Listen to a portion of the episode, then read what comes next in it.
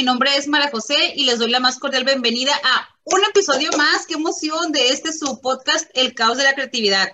El día de hoy, chicos, tan esperadamente que tenía invitar a un escritor, por fin se nos hizo. Ya tenemos un escritor aquí de invitado para que nos cuente toda su experiencia.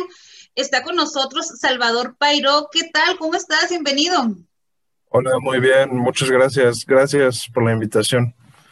No, y de verdad una disculpa porque hemos estado postergando todo eso y por fin se nos hizo, por fin. Ya estamos aquí. Sí, aquí, aquí estamos. Oye, Salvador, ¿quieres platicarnos un poquito quién eres, a qué te dedicas para que la gente sepa de ti? Sí, bueno, yo eh, tengo 28 años. Eh, ahorita estoy terminando ya, en mayo termino la licenciatura en Derecho y pues aparte, pues trato de dedicar el mayor tiempo que puedo a, escribir, es lo que más me gusta, escribir y leer. Este, y pues nada, eso es lo, en lo que ocupo mi tiempo o el tiempo libre que tengo. Eh, y bueno, eh, tengo tres novelas, pero creo que eso va a ser eh, materia de la entrevista, entonces lo, vamos este, tratando poco a poco. Este, sí.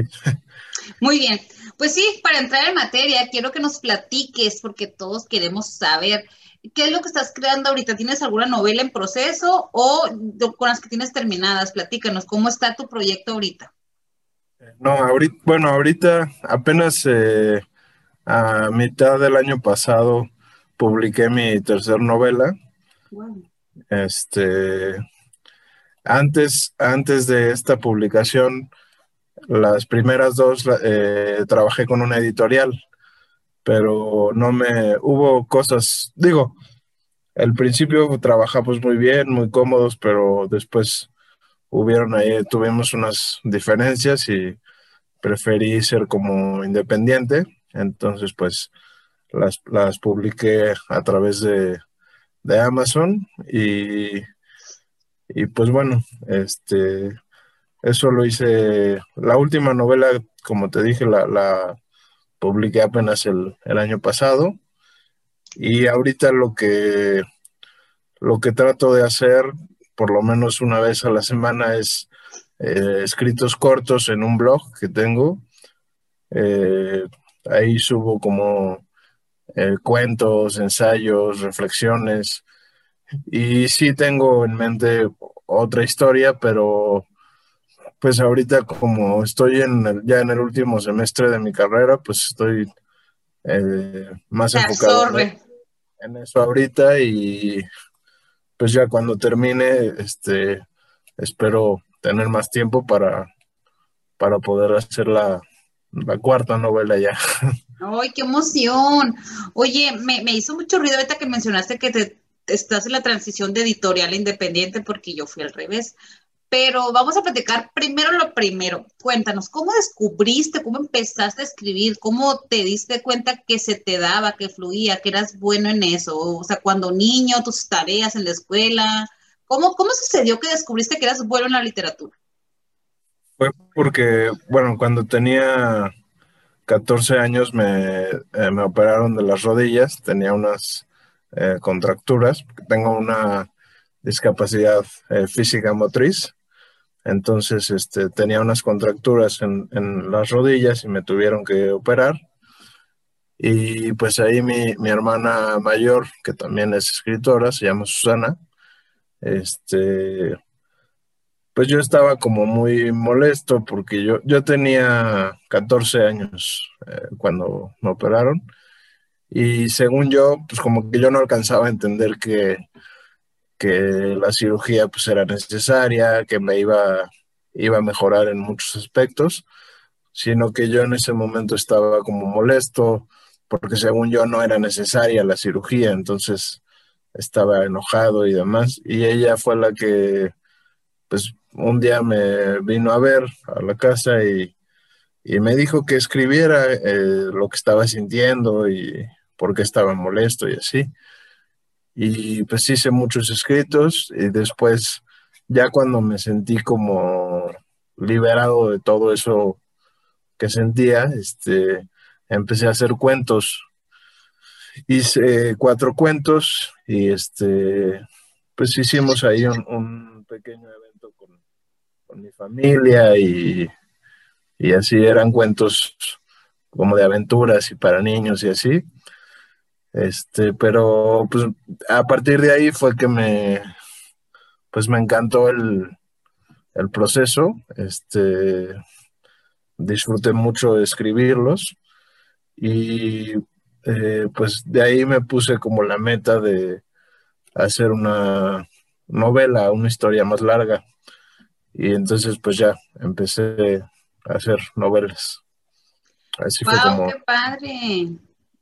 Qué padre, porque a mí, por ejemplo, de las cosas más difíciles se me hacen escribir para niños. Es como se me hace tan delicado y que tú tengas esa habilidad y que se hayas empezado, es wow.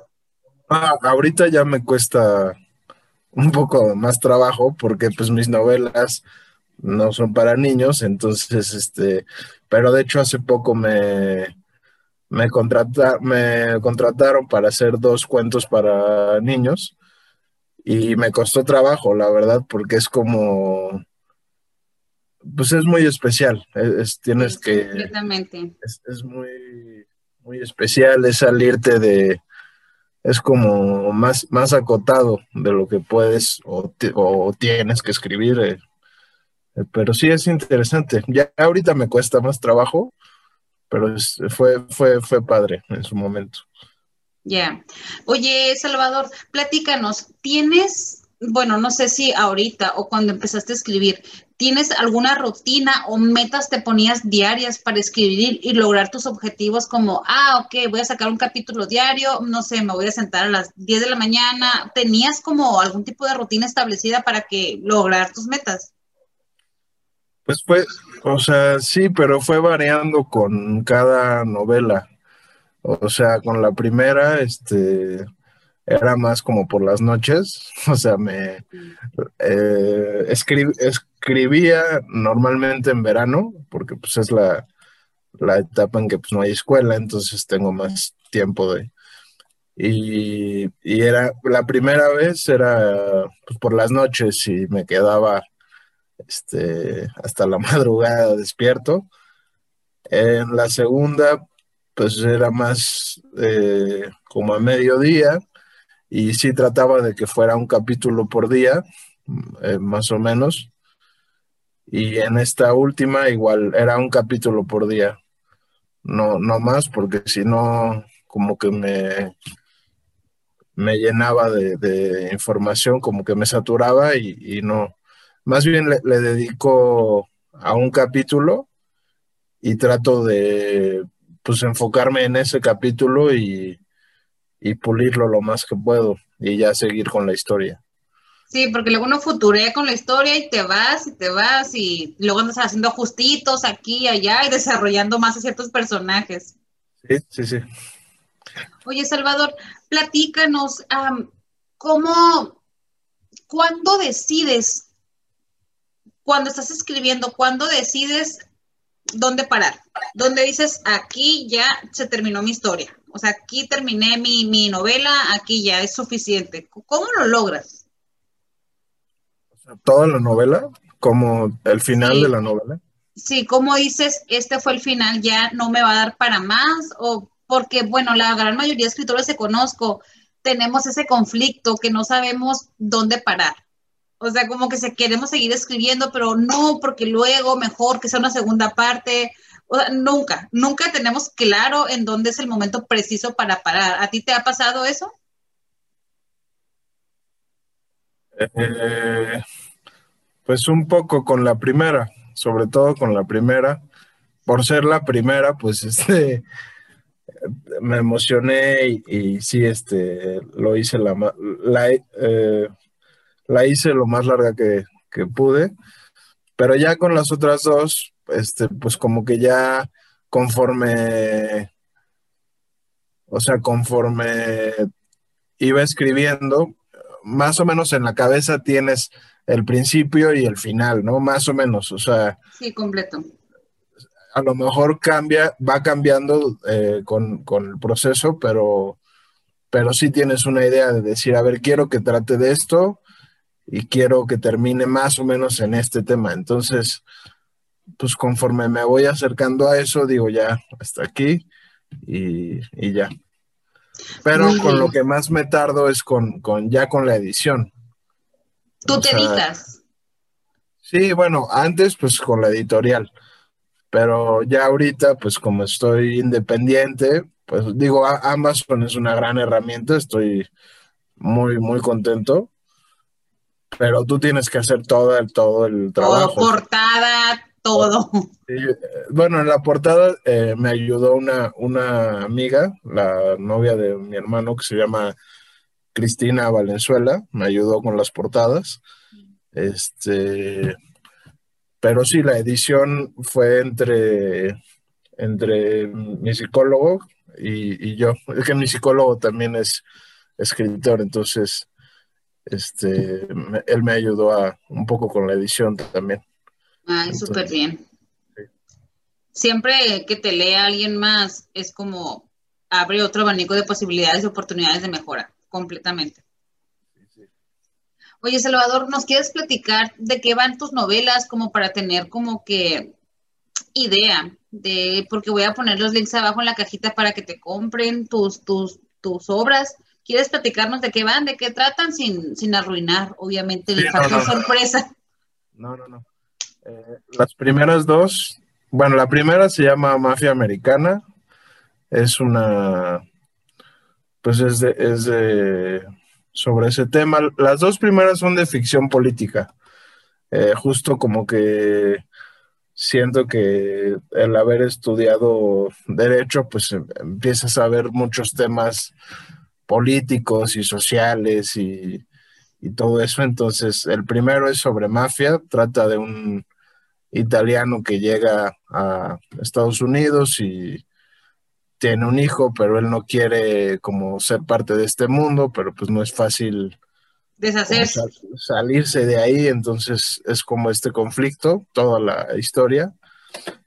Eh, la segunda se llama El País del Águila y trata de eh, el, presidente de un partido político, que en realidad es un psicópata, pero pues no lo pueden agarrar porque tiene mucho control de, la policía y de, del, gobierno en general, del aparato del gobierno. Este, pero pues ahí eh, hay una historia como medio romántica, es como un thriller psicológico, pero a la vez romántico. Y entonces él pues empieza a conflictuar cuando, cuando se empieza como a enamorar de una, de una persona por ahí. Súper. Y la tercera, que es la más nueva, esta ya es diferente, ya no tiene que ver, ya no es ficción política, se llama eh, Sacromonte y la Nación de las Sombras, así se llama. Eh, trata de, pues es un mundo como, eh, es un poco como ciencia ficción, trata sobre un, un país en el que se, hay un gobierno, este, una dictadura y prohíben toda, todo tipo de expresión artística. O sea, no puede haber artistas, no puede haber músicos, pintores, escritores. Este, y a todos estos, a todos los artistas los mandaban a una zona específica que se llamaba Sacromonte. Y ahí, solo ahí podían estar. Era como una zona tolerada y la gente que vivía dentro de la matriz, eh, como la gente más convencional que no era artista, este, vivía pues muy anestesiada de, sus sentimientos y, no podían este, hacer arte ni escuchar arte. Entonces, pues de eso trata un poco la. ¡Wow! ¡Qué interesante! Este, Salvador, no sé, cómo hayas desarrollado tu proceso creativo, pero en el proceso creativo te has topado con el caos eh, y cómo lo has manejado. Pues, pues sí, sobre todo yo creo que, que la, novela que más eh, me costó trabajo o que más caótica fue, fue la última, porque este antes de escribirla, pues tuve una, una depresión muy fuerte. Entonces, este, eh, pues antes de, tener la idea, ni siquiera porque la idea fue de uno de mis hermanos que es músico, eh, él como que me empezó a dar ideas después de esta depresión que tuve y, y, entre los dos como que hicimos el proyecto, de hecho tengo, tenemos el proyecto de hacer la música, o sea, la novela ya está, eh, pero falta el musical, este... ¡Wow! Y pues e, eso fue como, como lo más caótico porque yo había dejado de escribir. Eh, después de hacer las primeras dos novelas, dejé de escribir como un año más o menos, como que me empecé a, a, a clavar como en otras cosas, como en querer este trabajar, en querer ya tener un trabajo fijo, en querer empezar a generar dinero, a ser como más independiente. Y hice mi servicio social en, esa, en ese tiempo. Eh, pero, pero por dentro yo estaba muy mal, estaba como muy vacío porque justo no sabía, como que iba avanzando en la carrera, pero pero no, o sea, no sabía qué quería, no, no tenía algo como muy claro. Y pues por eso me vino todo este episodio que fue muy, muy fuerte. Y pues ya, después, este, pues con todo lo que viví y todo eso, pues tuve, tuve tiempo de, cuando ya me recuperé, eh, no, no inscribí el semestre luego, luego, sino que me tomé un semestre y pues aproveché para, para escribir. Eh, pero pues fue, fue un reto porque era muy reciente lo que acababa de vivir, entonces pues no, no fue fácil. eso, eso, fue lo más caótico, pero... Te costó, vaya. Sí. Sí, me costó porque, pero a la vez me fue como un, como un desahogo eh, de, muchas cosas que, viví en, en ese proceso. Este,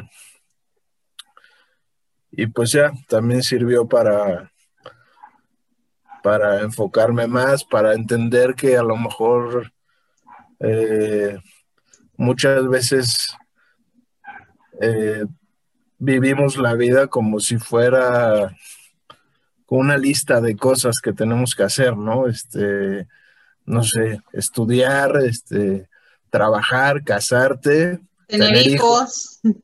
y morirte, ¿no? O sea, y, siento que, que muchos, pues, o mucha gente vive como en este círculo y, y cuesta mucho como defender este, lo que tú quieres hacer, como vivir tu propia vida, ¿no? Como, sí, como decir, bueno, a lo mejor este, yo tengo otras ambiciones que no van de acuerdo a esa lista de cosas que supuestamente se tienen que hacer.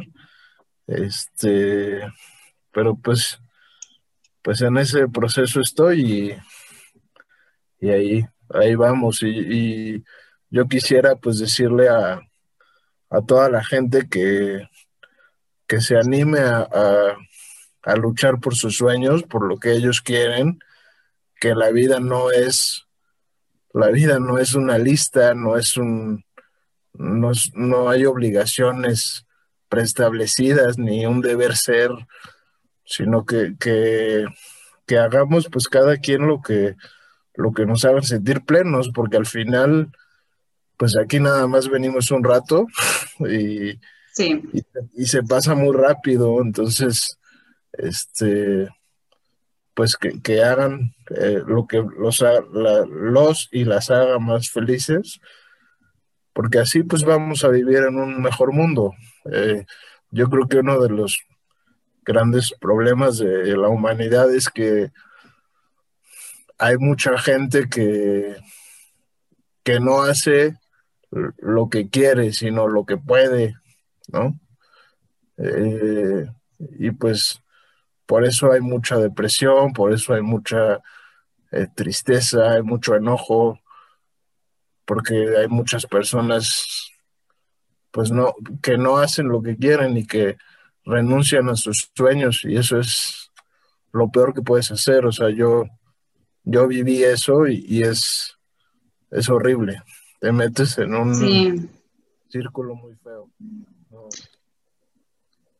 Sí, viven frustrados y al final, Salvador, te agradezco tus bonitas palabras porque cuando yo decidí arrancar este proyecto, que fue el año pasado, fue precisamente con ese objetivo, porque a mí me estaba pasando a la gente cercana con la que yo estaba trabajando para cumplir metas o sueños en común, nos estaba pasando, había muchas veces soltábamos porque, oye, no, espera, regrésate, trabaja y cumple con tu rol de vida como ser humano de bien y luego ves lo que no te deja, le llaman los, los adultos.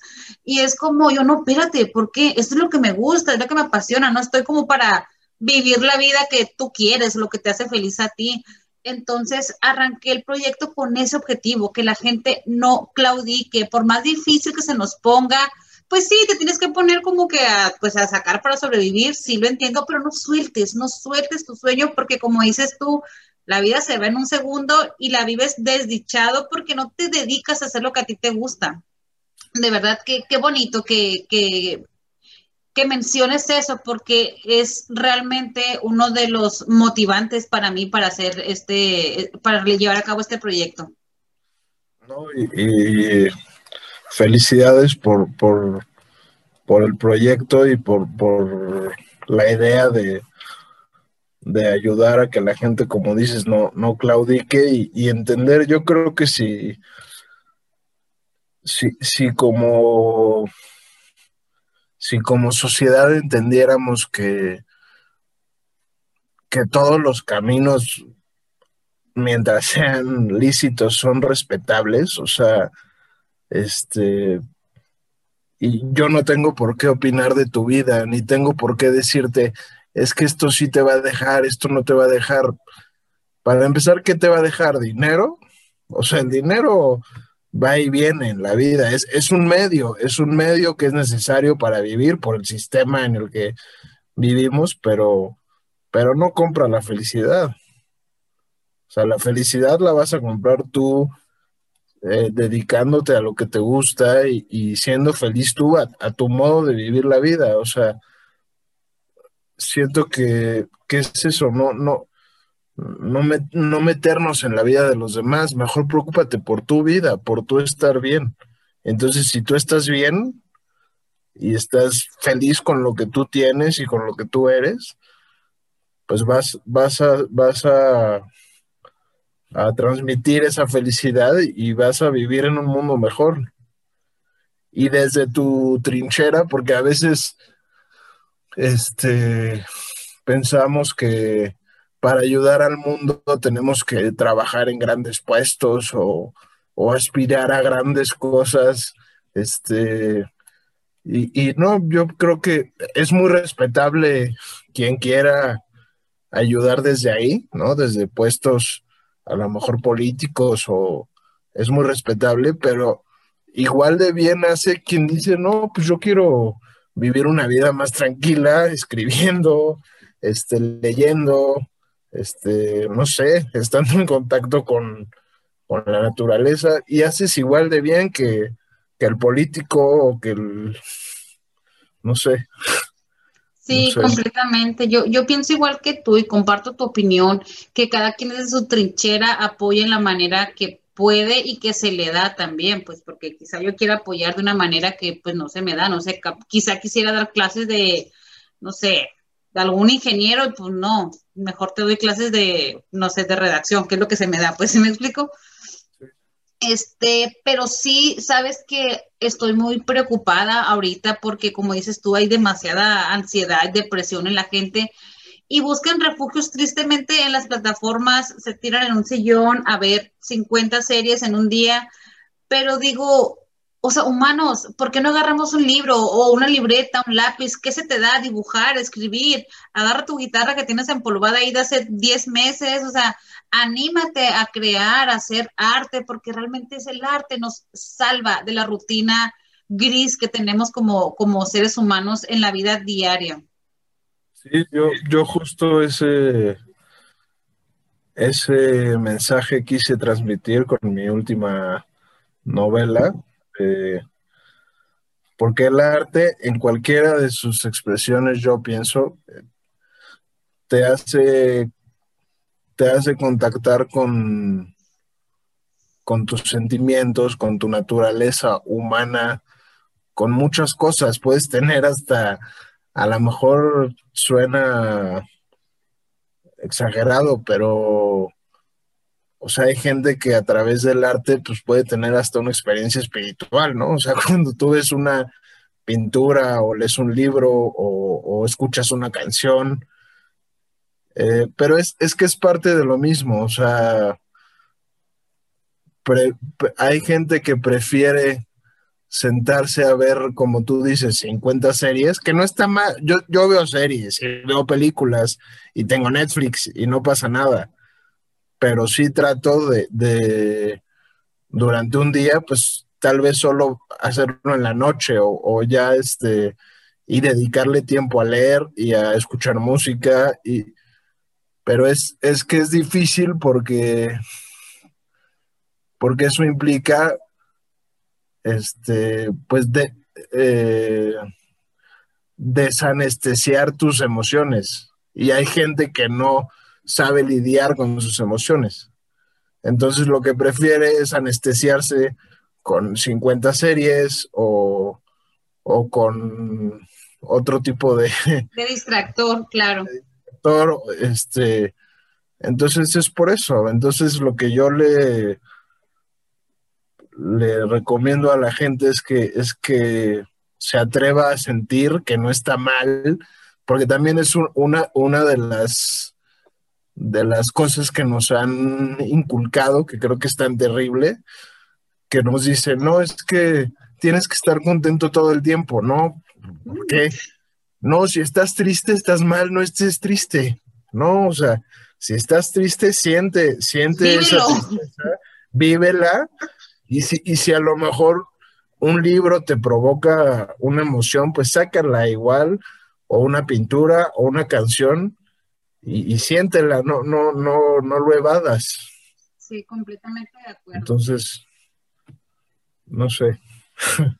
Sí, yo creo que tenemos que ser tan valientes como para aprender a liberar emociones y vivirlas, pero también tener suficientemente madurez para aprender a manejar nuestras emociones.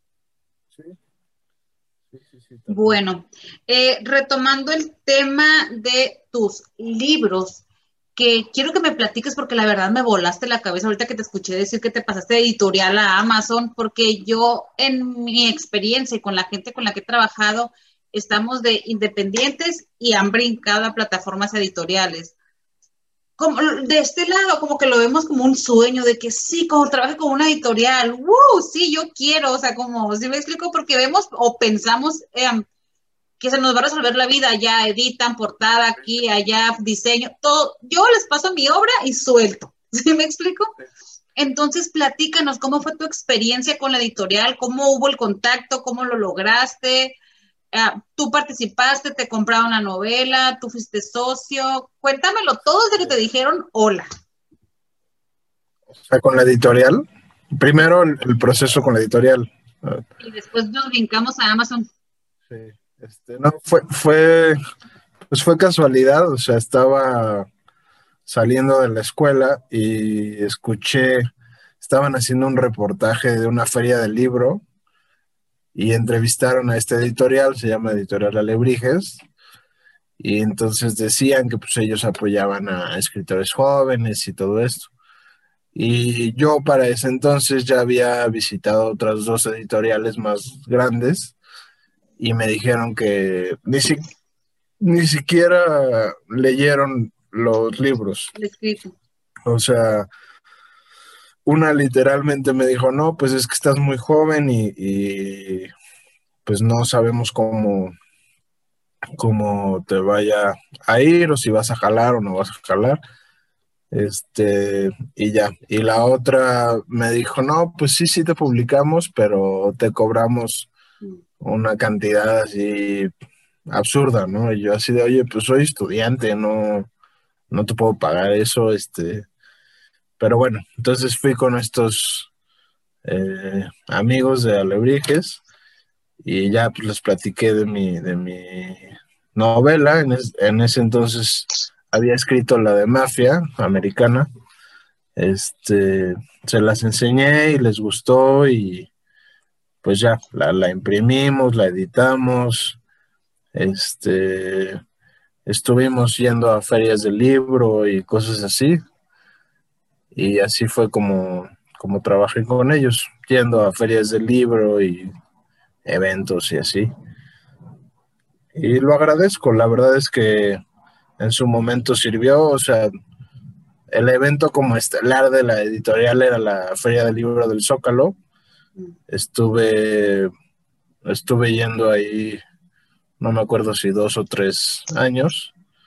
Este, y fue muy padre, eh, pero el punto en, en, el que yo quería como, como mejorar era en, en tener más puntos de venta, en que la gente me pudiera leer más fácil o tener acceso más fácil a, los libros. Este, y, este, bueno, tuvimos ahí unas diferencias y pues ya después pues descubrí por mi psicólogo, descubrí la opción de Amazon y la verdad se me hizo, estoy muy contento. Este, Sí, a lo mejor económicamente, pues no, no lo ves tan rápido como, como a lo mejor yendo a una feria de libro, ¿no? Pero yo creo que lo principal es, o bueno, lo que a mí me ha ayudado es que la verdad es que a mí ya me dejó de importar la parte económica de mi arte, o sea, no, hago arte por dinero, este, entonces eso ya es algo secundario para mí, ya, ya no es lo más importante lo más importante para mí es, como dices, el proceso creativo, esa es la parte que yo más disfruto.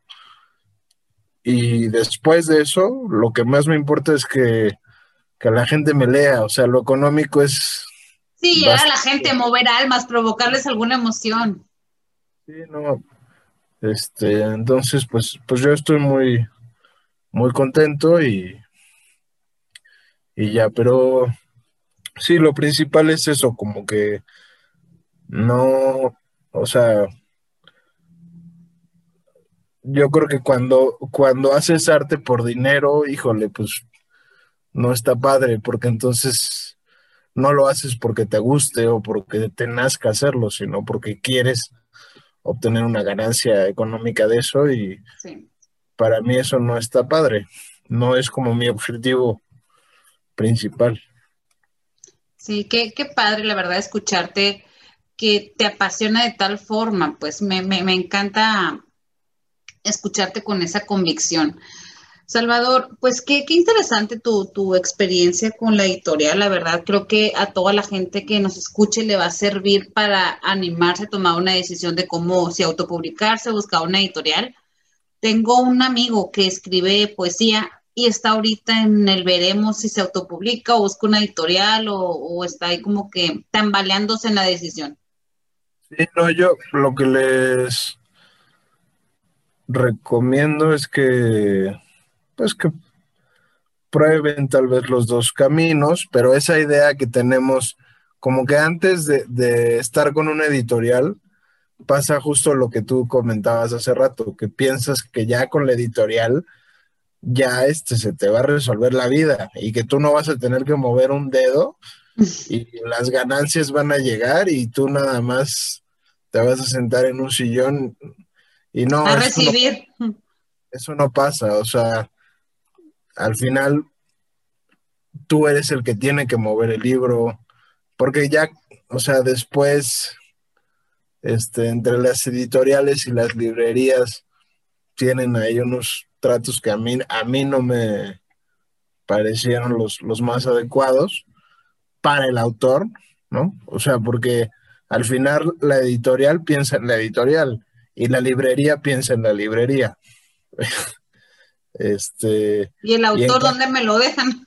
En cambio, si, si, si tú como autor te, te ocupas pues al 100% de tu obra, como esté haciendo promoción tú de tu libro, haciendo campañas publicitarias, editando tú mismo, viendo pues está más padre. Para mí está más cómodo y está mejor. O sea, yo. Sí, te involucras completamente en tu proceso, pues. Sí, y que además, pues no, para mí no se compara el alcance que puede tener una editorial, este, por más grande que sea, con el alcance que tiene Amazon. Es, es, es impresionante. O sea, yo ya lo único que tengo pendiente ahorita es poder traducir las novelas. No lo voy a hacer yo, pues voy a buscar un traductor. Este, y ya para que te puedan leer en todo el mundo. Entonces, es, eso no lo pagas con nada. Sí. el hecho de que ya te puedan leer en todo el mundo, metiéndose a una página de... Dos clics y queda. Qué padre. Oye, Salvador, platícanos, ¿qué, es lo que te inspira a seguir? ¿Cómo, eh, qué te motiva, qué te inspira a seguir escribiendo? Es que es lo que más me gusta hacer en la vida. Entonces, este, pues trato de, de, dedicarle el más tiempo que puedo, el mayor tiempo posible. Y lo que me inspira, pues es eh, tal vez a, yo a través de crear de mis escritos y de mis novelas, porque para mí los dos son igual de importantes, o sea, es igual de importante un, cuento o una reflexión que una novela, es, merecen el mismo trato, el mismo, la misma como dedicación, entonces pues lo que me inspira es como desahogarme, ¿no? Como, como un canal de mis emociones. Y si eso sirve a lo mejor a alguien para, para algo más, pues está padre. O sea, este, eso, eso es lo que me inspira, como eh, usarlo yo como un el canal de mis emociones y decir, bueno, a lo mejor yo ya lo saqué, o sea, yo ya, yo ya, yo ya no lo tengo conmigo y a lo mejor a alguien le puede servir eso que está leyendo y puede decir, ah, pues está padre o, me gustó. Este, eso es, eso es lo que, lo que me inspira. Sí, qué padre, mover fibras en la gente, me encanta. Salvador, ¿tienes algunos inquietudes, planes, proyectos, algo que quieras hacer futuro, en el futuro, perdón? o sea, cuando termine la, la carrera de Derecho, quiero hacer una maestría en literatura. Este, ¡Wow! ¡Qué padre! Estoy viendo ahí opciones. Este, y pues eso, te digo, ya tengo como idea de, mi nueva novela, entonces pues dedicarle el, mayor tiempo posible a, escribir y a leer, que es lo que, lo que más disfruto hacer, la verdad. Sí, qué, padre. Me, me, gustó mucho tu idea de la maestría este, luego me pasas ahí cuando ya lo logro los, investigaciones que hiciste, las posibles opciones para considerarlo también yo. Me, me inspiraste, me gustó. Sí, sí, sí, claro. Sí, este, tengo ya una como muy localizada, que es en la ciudad. Eh, creación literaria se llama la maestría. Y está, está padre. Yo creo que va a ser esa. Ay, qué cool, qué emoción. Salvador, eh, ¿dónde podemos encontrar bien tus, tus obras? ¿Cómo las podemos conseguir? Nos, bueno, me imagino que me puedes pasar el link de Amazon y lo pongo en la cajita, pero platícanos. Sí, pues mis novelas, literal, en Amazon ponen mi nombre, Salvador Pairo, y ahí van a aparecer las tres novelas. Y mis escritos, mi blog es en una página que se llama Medium. Este, y ahí, ahí publico escritos más cortos. Muy bien. De acuerdo, igual voy a poner en la cajita aquí abajo de descripción el link donde puedan, pues el de tu blog y el de Amazon para tus, para tus libros. Este, ¿quieres recomendarnos algún tipo de arte, libro, música, pintura, algo que quieras decir tú? Esto me movió, va, todo el mundo tiene que, que verlo o leerlo, o alguna canción que nos quieras recomendar. Pues, a ver, de, libros, eh, acabo, ahorita estoy leyendo uno muy bueno que se llama El arte de amar de Eric Fromm. Es como medio filosófico, pero está bueno. Está, habla mucho como de del amor que hay que tener por la vida y de el amor hacia nosotros mismos. Está, está, está bueno. Este, de mis libros favoritos, pues son El Conde de Montecristo, que es un clásico. Se me hace una obra maestra. También Drácula de Bram Stoker me gusta muchísimo. Este, ¿qué otro les puedo recomendar? Si les gustan los temas como más políticos y sociales, acabo de leer un libro que habla sobre la vida de Trotsky, este, que se llama El hombre que amaba a los perros. Está muy bueno. Habla sobre Trotsky y sobre pues el, la persona que, que lo mató, de cómo lo, lo entrenaron en, en Rusia. Era un español se llamaba Ramón Mercader. Lo, reclutan desde España y, ves ahí cómo lo entrenan, y, pero a la vez, pues es la historia de Trotsky, como este, pues estuvo exiliado mucho tiempo en, primero en Turquía, después en Noruega, y ya después llegó a, México. Este, y está, está muy bueno porque te habla como pues de, a lo mejor la, belleza teórica del comunismo, que en la teoría pues es muy bonito, pero los problemas que tiene en la práctica, ¿no? Está muy interesante. Sí, qué padre. Igual vamos a, a tomar toda la recomendación y espero tener oportunidad de platicarlo cuando ya lo hayamos leído, como que hablar del tema. Salvador, antes de terminar y cerrar el episodio, quiero que le reconozcamos y le agradezcamos a nuestra amiga en común por habernos contactado. De verdad, súper agradecida, Ale, muchas gracias porque nos hiciste como que conectarnos porque por los ambos proyectos, gracias Ale, de verdad. Es un ángel en la vida de todos, mi amiga. Gracias, gracias Ale. Te quiero mucho. Eh, Salvador, ¿quieres decirnos tus redes sociales? ¿Cómo te pueden encontrar? Instagram, Facebook, lo que quieras compartir. digo, ahí soy medio. No me, solo me gusta Twitter. Muy este, bien. estoy como arroba salva pairo, así estoy. Pairo con Y, ¿verdad? Sí, con Y. Muy bien, para que te sigan los chicos ahí y puedan, pues me imagino que compartes contenido de tus obras, ¿no? Sí, sí, ahí este subo también, sí, cuando publico en mi blog, luego, luego lo subo a, Twitter. Sí. Muy bien. Salvador, ¿algo más que quieras agregar para la gente? ¿Alguna última eh, motivación, algo?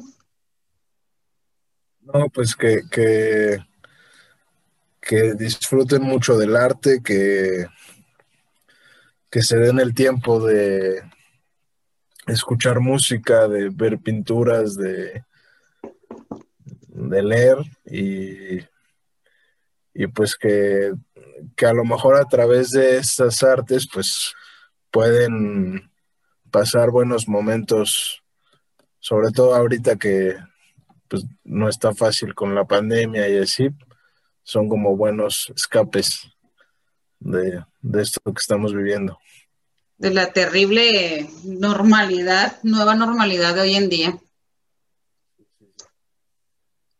Bueno, Salvador, pues muchas gracias por de verdad haber compartido tu historia, toda tu aventura en el proceso creativo. Estoy muy contenta, muy agradecida contigo. Espero que no sea la última vez. Después, cuando tengas otra, otra oportunidad, podernos entrar a platicar de nuevo sobre los procesos creativos. Claro que sí, cuando, cuando quieras, aquí estamos. Muchas gracias. quiero agradecer a, bueno, obvio a Ale que, que nos juntó a mi hermano Javier, que gracias a él escribí eh, mi última novela, y a mi psicólogo Adrián Salama, se llama. También un, saludo a ellos. Y a Cristina Valenzuela, que me ayudó con, con las portadas de las novelas. Gracias. Sí, muchas gracias y un saludo a todos por haber apoyado y ser parte del proceso de, de las obras de Salvador. Chicos, pues esto ha sido todo por el episodio de hoy. No se pierdan el siguiente porque ya no vamos a parar. Hubo una pausa inesperada, pero ya de aquí para adelante no vamos a parar. Este, espero que les haya gustado, que hayan disfrutado de la charla, así como la disfrutamos nosotros. Gracias por escucharnos, por vernos, los que nos están viendo en YouTube. Eh, cuídense mucho, nos escuchamos y nos vemos el próximo episodio. Bye.